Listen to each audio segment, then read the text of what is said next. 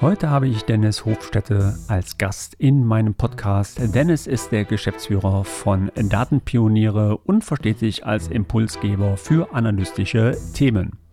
Mit ihm spreche ich über das Thema Projekt Reports und Dashboards. Wir diskutieren die typischen Anforderungen, den Unternehmen heute in diesem Bereich gegenüberstehen und erörtern bewährte Methoden, die bei der Erstellung und Einführung beachtet werden sollen. Ich würde sagen, auf geht's. Projektum, der Podcast rund um die Themen Projektmanagement, Prozesse und Tools.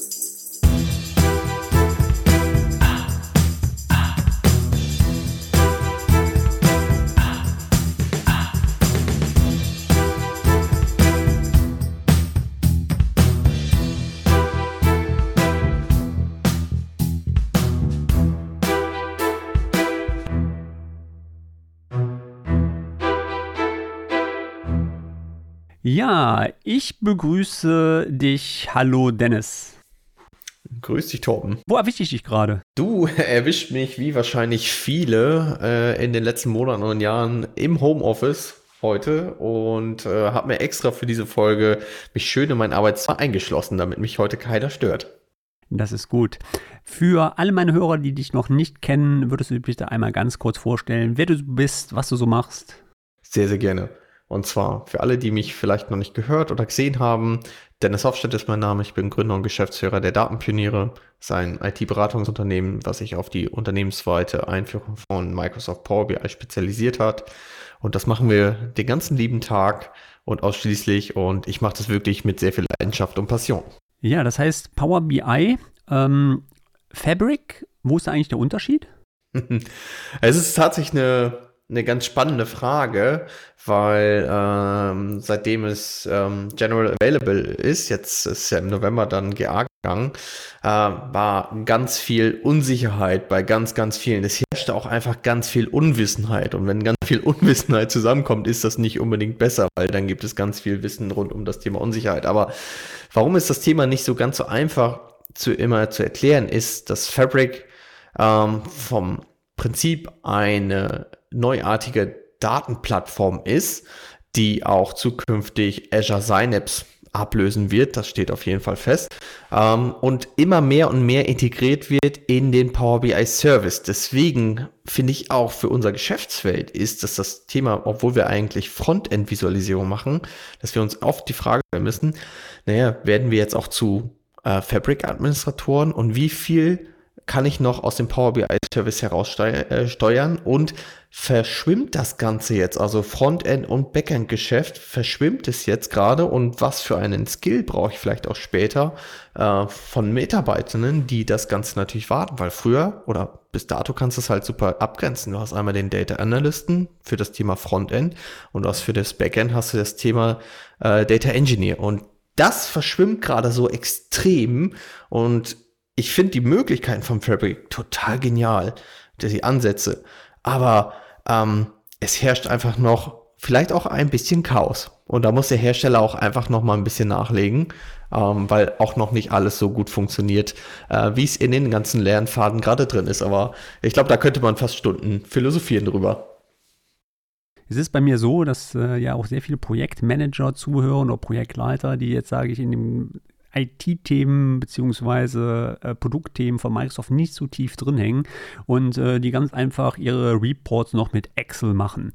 Ähm, könntest du mal so ein bisschen erklären, wo wirklich der Vorteil ist, ähm, wenn ich von Excel oder warum, wenn ich Excel nutze, Power BI nutzen soll?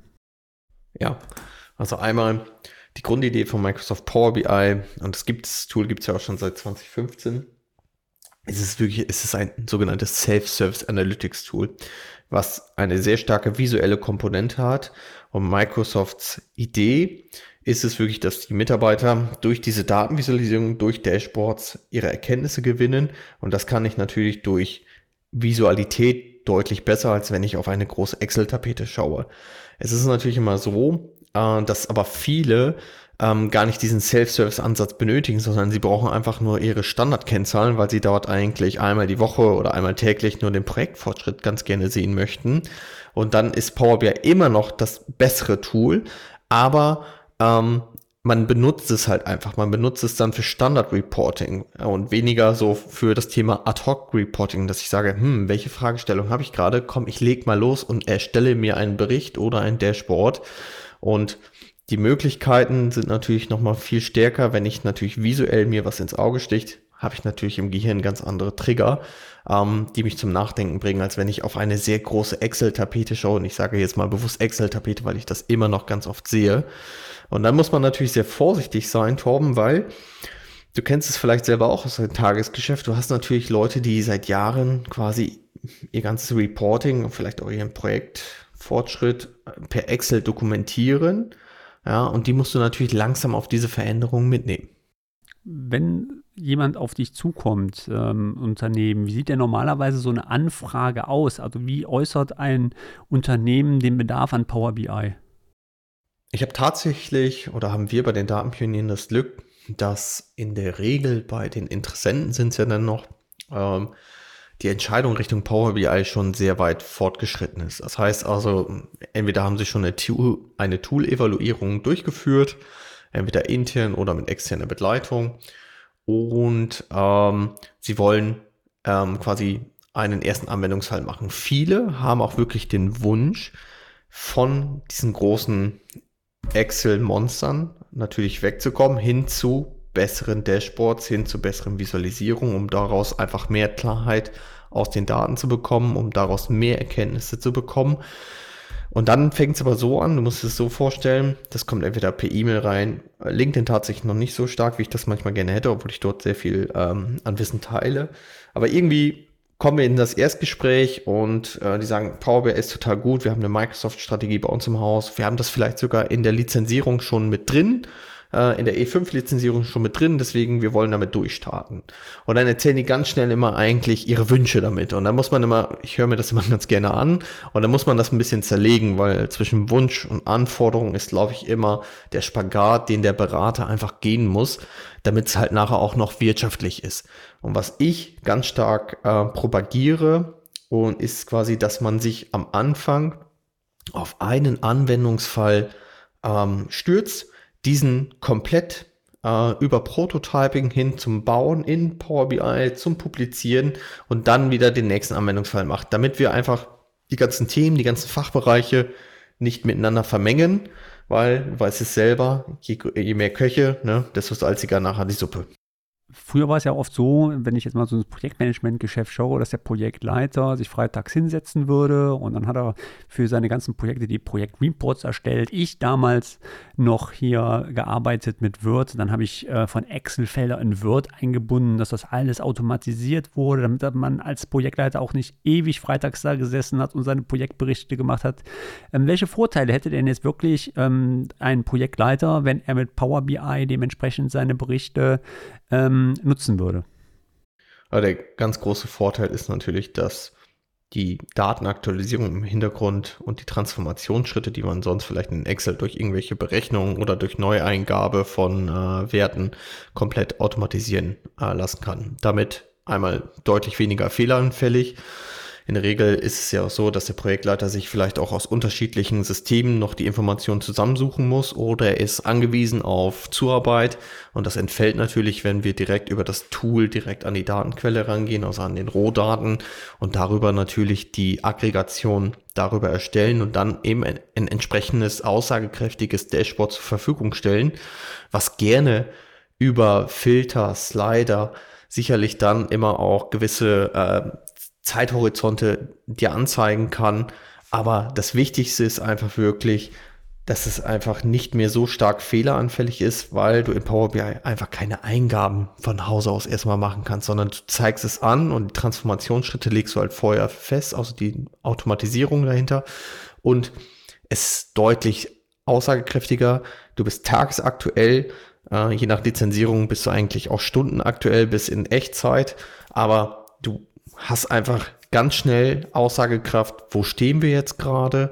Und ich glaube, das ist ein großer Gewinn für Projektleiter. Und wir reden jetzt ja nicht über einen Projektleiter, der jetzt irgendwie so ein 20 Tage Dienstleistungskontingent macht, sondern ein Projektleiter, der vielleicht ähm, ein großes Gewerk mit unterschiedlichen Teilnehmern, mit unterschiedlichen Subunternehmern irgendwie orchestrieren muss.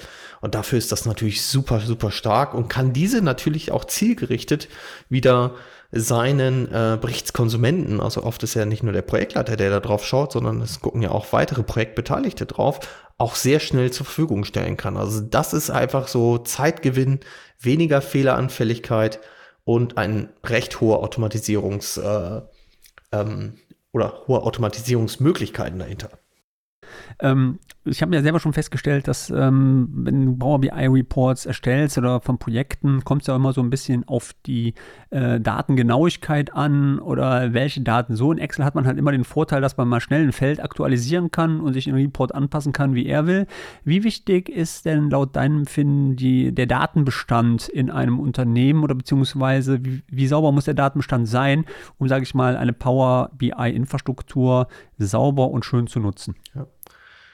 Datenqualität ist in jedem äh, Analysevorhaben immer ein ganz, ganz großes Thema. Ich glaube, Datenqualität ähm, ist grundsätzlich ein Thema in allen Unternehmen geworden, weil jede, äh, jedes Unternehmen verstanden hat, einfach, dass man mehr aus seinen eigenen Daten gewinnen kann. Ja, da gibt es ja unterschiedliche Begriffe, Daten sind das neue Öl ähm, und so weiter. So, aber dahinter steckt ja eine ganz wichtige Nachricht. Und zwar ist es immer so, dass die Leute in Unternehmen eigentlich sich schon bewusst sind, dass sie es nicht sauber pflegen. So, und was macht dann der Excel-User? Der, der macht sich natürlich einfach und nimmt einfach nochmal eine Spalte mit hinzu, berechnet dort was, zieht es herunter. Das ist super, das ist aber auch quick and dirty und das ist fehleranfällig. Ähm, ist aber oft eine schnelle Lösung. In Power BI, wenn man quasi wirklich Projektreporting auch mit Power BI aufsetzt, muss es natürlich irgendwo auf eine saubere Datenquelle einhergehen, sei es Project, Jira, ähm, name it, äh, Asana, was es auch alles da noch gibt. Ähm, aber das Wichtige ist, und das, das ist auch immer, was ich etwas sage, du wirst nie die hundertprozentige Datenqualität in deinem Unternehmen erreichen, sondern du wirst immer mal Felder haben, die leer sind, die falsch gepflegt sind, die bisher vielleicht auch nicht relevant waren zu pflegen. So, und auf einmal wird es halt relevant, weil ich daraus eine Erkenntnis ziehen möchte.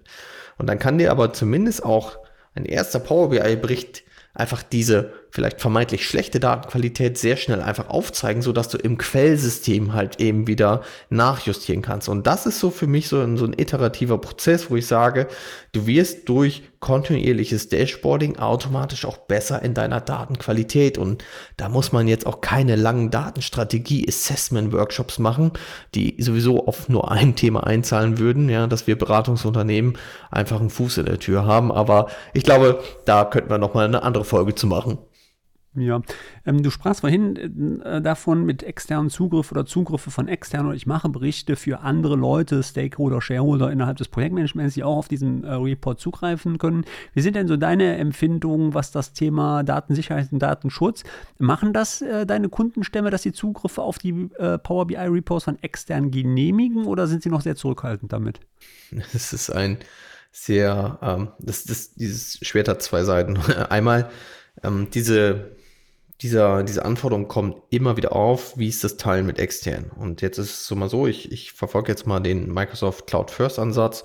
Man kann natürlich auch Berichte noch on-premise natürlich auch hosten, aber ich bleibe jetzt mal einfach auf dem Cloud-Thema, weil das auch für die meisten einfach kein, Tabu, kein Tabuthema mehr ist.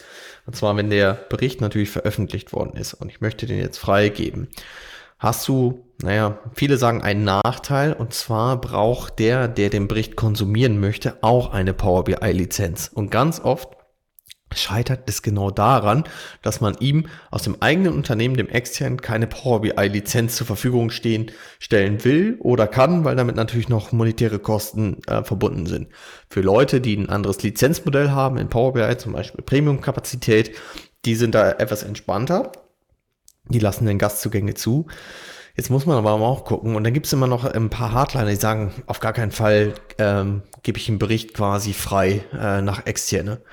Und dann fragst du mal, was hat man denn so äh, per E-Mail so versandt? Ja, dann siehst du so den Bericht als PDF exportiert, als Excel. Also da kommen natürlich alle, alle Kennzahlen rund um das Projekt werden trotzdem veröffentlicht. Und dann denke ich, das ist so, naja, das ist so, wo ich denke, das kannst du eigentlich nicht bringen. Also wenn, dann teile es ordentlich über ein Gateway mit extern nachvollziehbar ja, auditiert, anstatt dass du einfach daraus ein PDF-Export machst und dann einfach wirklich in die Welt hinaus versendest, ja, es ist natürlich bequem und das sind die Leute gewohnt und das verlangen sie nachher dann auch, aber ähm, die einen, die natürlich danach schreien und sagen, nee, das will ich nicht machen, weil die Sicherheit ist da eingefallen, würde ich immer die zweite Frage stellen. Und wann hast du das letzte Mal so ein PDF-Report mal versendet? Und äh, ja, da wird es oft etwas kleinlaut so typisches, ähm, sage ich mal, Schieben von Informationen aus dem Unternehmen heraus. Ja? Ähm, da kommt immer das ganze Thema Labeling oder Data Protection halt auch mit bei, ähm, was auch, muss ich wirklich sagen, in meinem Bereich auch sehr stark anzieht, ähm, auch eventuell mal Dokumente und E-Mails zu schützen, ob die überhaupt das Unternehmen verlassen dürfen oder nicht. Ne? Lass uns Gerne. mal, lass, lass, uns mal eben kurz einsteigen. Ähm, du sagtest vorhin Report Dashboards und ähm, könntest du vielleicht hier auch nochmal den Hörer erklären, wo ist eigentlich der Unterschied? Ist das nicht das gleiche? Ein schönes Dashboard oder ein schöner Report oder ist das beides das gleiche? Also ähm, man muss dafür ein bisschen das Power BI-Vokabular vielleicht natürlich auch mal ein bisschen kennen, weil die erste Unklarheit ist oft die Abgrenzung zwischen Bericht und Report. Aber Dabei handelt es sich eigentlich um das eine oder dasselbe. Es ist eher so durch die Vermischung der deutschen mit der englischen Sprache, deswegen ist Bericht und Report erstmal dasselbe. Der Unterschied zu einem Dashboard ist, dass ein Dashboard von der Grundidee ein, eine einseitige Oberfläche ist, wo keine Filtermöglichkeiten ist, wo keine Absprünge sind, wo wirklich nur die wichtigsten KPIs auf einen Blick erkenntlich sind. Jetzt muss man aber wirklich sagen, das, was ich selber teilweise auch baue, das, was unsere Kollegen bauen, das, was ich so am Markt sehe, es verschwimmt natürlich immer mehr. Die einen nennen es eher Dashboard, so Management-Dashboard, das sind so die sechs wichtigsten KPIs, okay, das reicht, aber alleine wenn ich schon weitergehe, also reindrille dann über eine KPI, dann ist es eigentlich schon ein Bericht. Und deswegen, es verschwimmt sehr. Äh, und eigentlich würde ich mir da selber auch wünschen, dass es dort dass wir diese unnötige Komplexität einfach mal verschwinden lassen und uns einfach auf das Wort Dashboard äh, wieder einigen, weil es das am meisten hergibt. Du willst ja die wichtigsten Kennzahlen immer zu deinem Projekt, zu deinem Unternehmen, zu dem Fachbereich, zu dem Vorhaben immer präsentieren.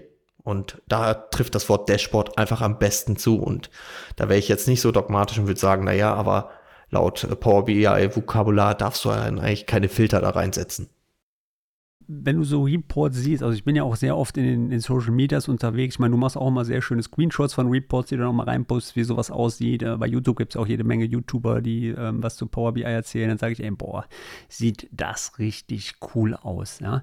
Und ähm, ich bin auch jemand, ähm, der sehr genau und sehr schöne Präsentationen baut. Ich habe mich da immer für interessiert, für Layout und Design. Ähm, wie wichtig ist denn wirklich so ein Design für so einen Report?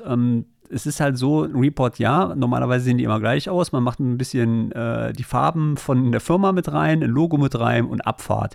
So wie ich das verstanden habe, wie du auch bei LinkedIn postest, bist du kein großer Freund davon und du liebst Farben, du liebst Design, du liebst Optik in einem äh, Report oder in einem Dashboard.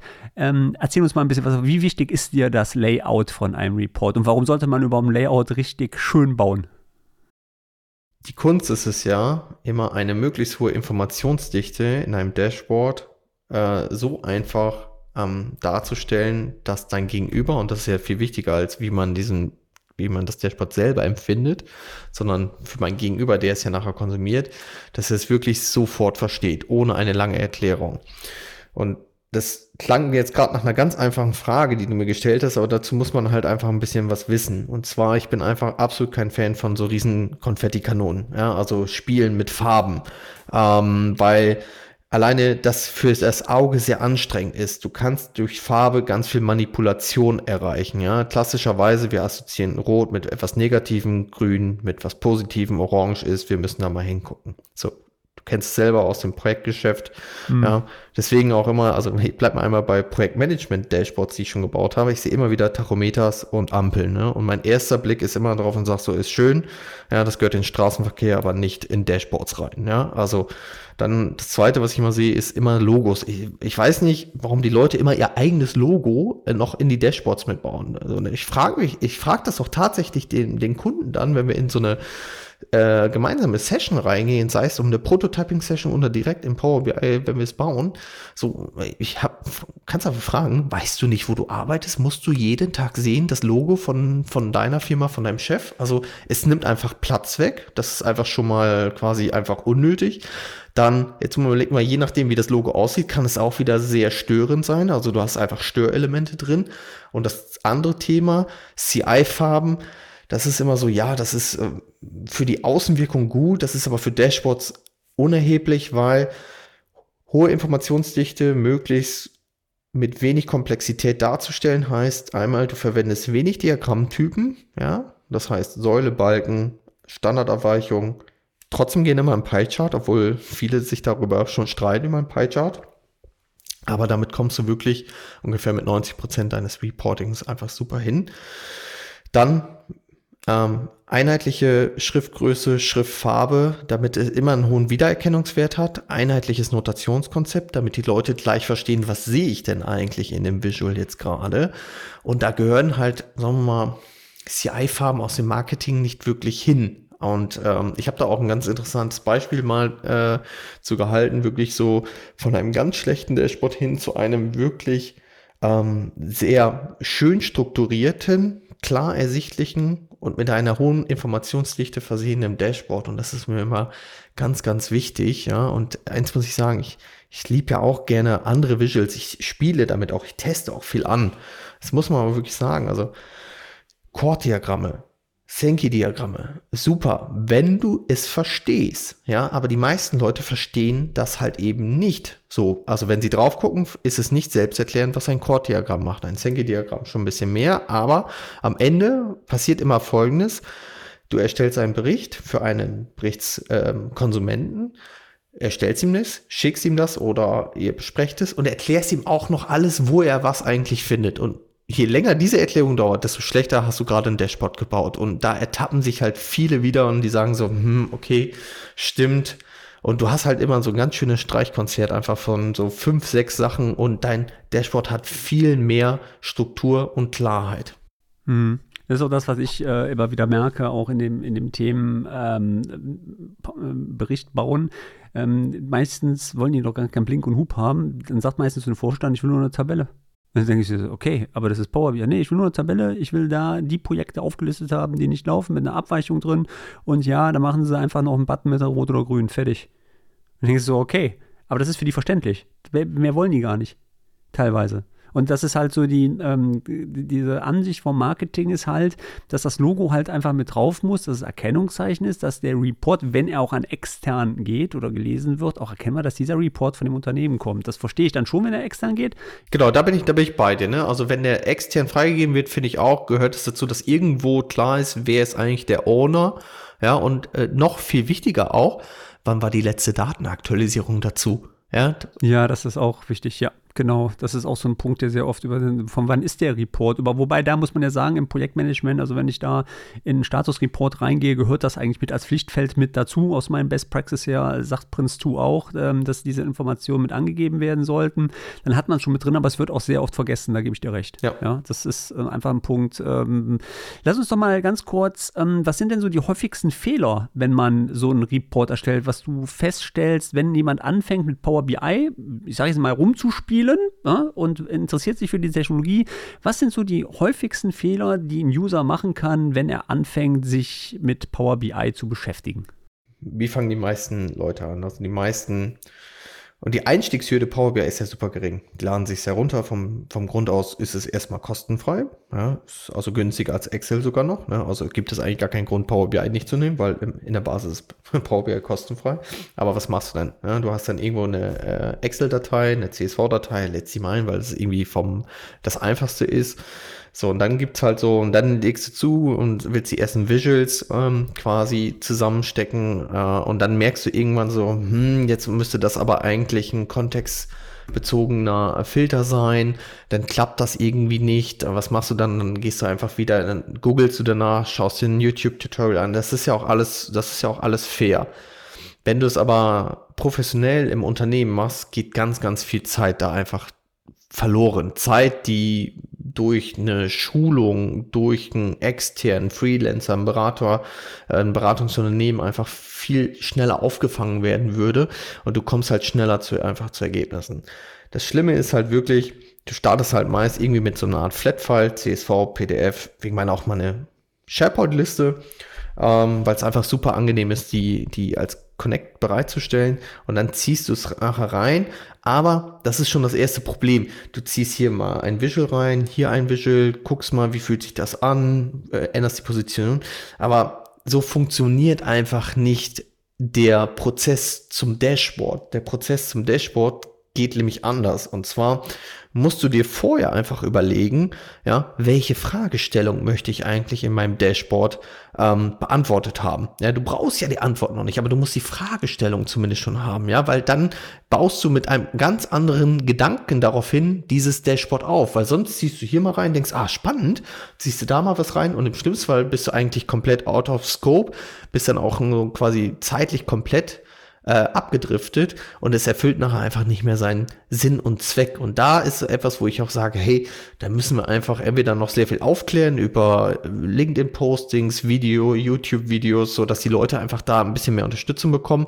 Oder andere Seite, wenn man es natürlich als Unternehmen einführen will, dann äh, sollte man sich vielleicht doch externe Unterstützung dazu holen. Aber es sind halt tatsächlich wirklich, du machst es bunt, du machst Logos rein, ähm, du hast vielleicht ein schlechtes Datenmodell vielleicht aufgebaut, ja, weil du halt wirklich vielleicht auch vorher noch nichts von Sternschema wirklich gehört hast, du hast nichts von Kardinalitäten gehört, ja, das ist natürlich alles wieder so Vokabular, wo sich eigentlich ein Fachbereich nicht mit äh, seinem Modus operandi normalerweise ist, sondern äh, das ist eigentlich Aufgabe der IT oder für uns halt Berater. Und immer wenn es dann wieder eng wird, ja, dann ist so etwas, ja, dann, dann wird sich vielleicht mal externe Hilfe geholt oder es wird halt wirklich sehr viel Zeit investiert, dass man es halt selber sich beibringt. Das ist ja auch so ein bisschen so vom Mensch und vom Lerntypen ein bisschen abhängig. Aber wenn ich immer den Wunsch hätte, ja, dann würde ich, würde ich am liebsten allen erstmal so ein, zwei Theoriestunden geben, ja, was man eigentlich in Dashboards äh, bewegen kann, mit wie viel Macht man auch auf einmal ausgestattet ist, weil man natürlich für den Berichtskonsumenten eine ganz wichtige Entscheidungsgrundlage herstellt. Und das ist so ein bisschen, ich vergleiche das manchmal immer ganz gerne mit der Theoriefahrstunde. Weißt du, alle wollen sofort Auto fahren, ne? Und am liebsten wollen sie nicht ihren Golf 4 fahren, sondern irgendwas Sportliches, ja, was Teures. Aber erinnere dich jetzt mal, ich weiß nicht, Tom, wie lange hast du den Führerschein jetzt? Verdammt lange. ich auch. Also lang. So, aber im Nachgang wissen wir doch beide, auch wenn uns die Theoriestunden etwas gelangweilt haben, aber schon gut, dass wir wissen, okay, rechts vor links, was bedeutet ein Stoppschild, ja, was bedeutet eine rote Ampel, ja, so, warum ist es so quasi, warum passe ich auf andere Verkehrsteilnehmer auf, so, und bringe dieses Bild jetzt mal in Dashboards, ja. Geh in ein paar Theoriestunden, ja, damit du weißt, warum du das ganze Thema eigentlich angehen möchtest. Und dann denkst du ganz anders über Dashboards nach und machst nicht diese, ich sag mal, Anfängerfehler, wo halt viel zu viele Leute einfach rein, äh, äh, reintapsen momentan. Mhm. Du hast es in einem LinkedIn-Post einmal geschrieben, ein gutes Fundament ist äh, total wichtig für die Integration äh, von Power BI, Fabric. Ähm, ich weiß nicht mehr, was du damit angesprochen hattest. Was meinst du mit dem Fundament? Äh, sollte das Fundament vorher da sein, bevor der Kunde anfängt, äh, sich mit dem Thema zu beschäftigen? Oder wird dieses Fundament während einer Implementierung äh, von eurer Seite mit aufgebaut? Es ist, ich bezeichne ähm, motivierte Leute, die selbstständig die ersten Meter machen möchte, ganz gerne immer als sogenannte Gipfelstürmer. So, Gipfelstürmer, das sind äh, Leute, die durch eine Tagesschulung, vielleicht zwei Tagesschulung oder durch viele äh, Webinare, äh, Tutorials ähm, denken, dass sie einfach den Berg erklimmen können. Sie merken aber dann irgendwann so auf der ersten Bergetappe, boah, ist ganz schön kalt hier. Ja? Und eigentlich habe ich gerade nicht die richtige Ausrüstung mit. Ja, es fehlt ein Seil. Ja, äh, ich weiß nicht, wie ich über die Gletscherspalte jetzt komme. Ja, ich weiß nicht, wo der Karabinerhaken ist und wie der zu benutzen ist. Also was führt dazu? Du kommst einfach diesen Gipfel, kannst du nicht weiter erklimmen. Das ist ganz oft der Punkt, wo wir mit ins Spiel kommen. Und äh, der Gipfelstürmer quasi sagt, hey, ich brauche einen Bergführer. Das Dumme ist halt wirklich immer, wir müssen ihn dann von dieser ersten Bergetappe wieder runternehmen und nochmal ins Basislager mitnehmen. Und das Basislager kannst du auch als Fundament ganz gerne beschreiben, weil wir mit ihm einfach wirklich die essentiellen ähm, Gegenstände, die wir einfach brauchen, um auf so einen Gipfel zu kommen, ja, dass wir, ich mache, ich nenne es mal einfach jetzt beim Namen, also ein das Thema Berechtigung sprechen, über das Thema Einführung sprechen, dass wir über das Thema Information Design sprechen, dass wir über das Thema Dashboarding sprechen. Das wird halt so als Gipfelstürmer gerne mal äh, vergessen oder wird so gesagt, ah, das können wir, währenddessen wir den Berg besteigen, können wir das parallel machen. Nee, das funktioniert nicht. Ja, wir müssen im Basislager, müssen wir eine ordentliche Packliste machen, das müssen wir gemeinsam erarbeiten mit dem Kunden zusammen und dann können wir mit dem Kunden wieder zum Bergfuß gehen und dann sagen, hey, wir sind Bergführer, ja, wir sind jetzt im Tandem mit dir und gehen den Weg äh, mit dir jetzt nach oben auf den Gipfel. Und die Kunden, die sich quasi ähm, dafür entscheiden, ja, die sind dann in der Regel auch zwischen sechs bis zwölf Monate bei uns auch in der Betreuung. Und das heißt ja nicht, dass wir jeden Tag für den Kunden da sind, aber es ist immer wieder, wir sind einfach Bergführer, Sparring-Partner, wir geben Hilfestellung, Tipps, ja, Teil, Teile der Strecken übernehmen wir dann, reichen die Hand aber immer wieder. Und das ist halt so bei so einem Gipfelstürmer, der halt viel Wissen aus dem Internet nur hat. Ah, es, es kann auch mal eine zweite Bergetappe gut gehen, aber irgendwann kommst du einfach an die Grenzen. Ne? Und das ist halt so etwas so, es gibt ja einen Grund, warum wir bei den Datenpionieren das ausschließlich nur den ganzen Tag das Thema Power BI machen. Ne? Wir machen ja nichts anderes. Ja, es wäre doch auch irgendwie komisch, wenn man unser Geschäftsmodell irgendwie nach zwei Tagen Schulung irgendwie kopieren könnte, oder? Ähm, ja, ähm, du hast ja auch hierzu ein Buch geschrieben, Der Weg zum Datenpionier. Ähm, für die Hörer, die dich äh, dafür interessieren, können Sie vielleicht mal ganz kurz umschreiben, ähm, worum es darin geht in dem Buch? Ja, äh, sehr, sehr gerne. Ich habe dieses Buch letztes Jahr äh, geschrieben und einfach mein ganzes Wissen aus den letzten 10, 15 Jahren aus der IT, aus dem Thema, äh, aus der Zeit, einfach rund um das Thema Business Intelligence, einfach, ich wollte es mal kuratieren. Ich wollte aber ganz bewusst auch kein Fachbuch schreiben, ja, wo du sagst so, und ja, kann ich folgende Einstellung machen und da und das. Ich wollte es also nicht auf rein auf Power BI münzen. Da gibt es auch wirklich tolle Lektüre von anderen, die wirklich sehr lesenswert sind. Also da brauchte man nichts anderes. Was mir aber einfach gefehlt hat, ist zwar, es gibt halt klassisch, und da bewege ich mich halt, ist einfach der im Mittelstand, das sind, das sind wirklich 90, nein, mehr, fast 100 Prozent meiner Kunden wirklich, und die haben halt andere Herausforderungen im Rahmen ihrer Digitalisierung. Mein Buch hat genau zwei Teile.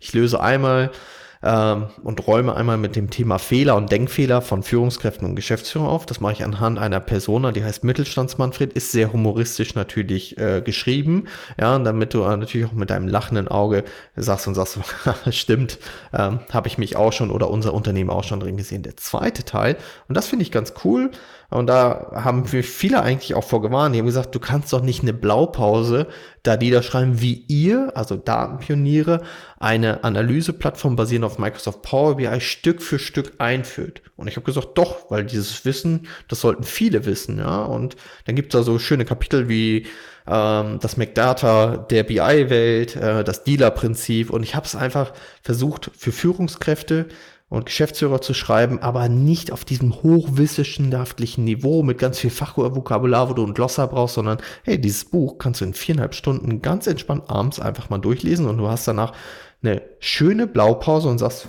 eigentlich kann ich morgen loslegen. Okay, ich werde auf alle Fälle das Buch auch hier in den Shownotes mal mit verlinken. Also, liebe Hörer, sollte euch das Buch ähm, vom Dennis äh, interessieren, dann ganz einfach unten mal reingucken in die Shownotes. Äh, da findet ihr den Link dementsprechend äh, zum Store. Äh, ja, hör mal, Dennis, hat mir super Spaß gemacht heute. Die Zeit ist voran mit dir. Ähm, ja, ähm, wo finden die Leute noch mehr Informationen zu deiner Person? Das ist die einfachste Möglichkeit, ist tatsächlich inzwischen einfach über Social Media, mich über LinkedIn einfach, ähm, einfach zu adden. Äh, dahinter ist auch wirklich ich als Person kein Bot und von daher das ist wirklich die einfachste äh, Alternative. Auch ganz gerne über unsere Seite datenpioniere.de. Auch da wird der Weg äh, sich zu uns finden und ich fand es erstmal sehr, sehr äh, geil, mit dir über das Thema zu sprechen. Es ist ein absolutes Herzenthema und ich hoffe, dass ich auch einige Nuggets äh, für den Hörer und Hörerinnen heute mitgeben konnte. Die Ehre ist auch auf meiner Seite. Ähm, wir haben ja jetzt so den Brauchtum in meinem Podcast, dass der Gast immer ein Zitat noch zum Schluss des Podcasts nennt. Was ist denn dein Lieblingszitat? Mein äh, Lieblingszitat, ja, eigentlich habe ich zwei. Es sind äh, nicht nur Zitate, es sind eigentlich Aussagen. Ich hatte es einmal kurz zu gesagt. Tachen und Ampeln, ja, gehören in den Straßenverkehr, nicht in Dashboards. Das ist eigentlich das Wichtigste. Und wenn das die Leute mitnehmen konnten, haben wir heute schon ein klein wenig mehr bewegen können. Ja, das hört sich schön an. Ähm, Dennis, ganz, ganz herzlichen Dank, dass du da warst und das Schlusswort äh, zu meinen Hörern gehört dir. Es war mir wieder eine Freude, auch wieder über das Thema Projektmanagement Reports wieder etwas sprechen zu dürfen. Es ist tatsächlich nicht immer etwas, was wir jeden Tag als Anwendungsfall bekommen, aber wir damit aber ganz viel erreichen können, weil hinter den Projekten stehen nachher wieder Menschen, hinter diesen Menschen stehen Unternehmen und am Ende wollen wir ja irgendwo immer gutes Geschäft machen. Und ich hatte sehr, sehr viel Spaß, sage nochmal lieben Dank und ich freue mich auf ein nächstes Mal. Ich auch. So lassen wir das mal stehen. Ich mache einen Deckel drauf. Bis dahin. Tschüss. Ciao, ciao.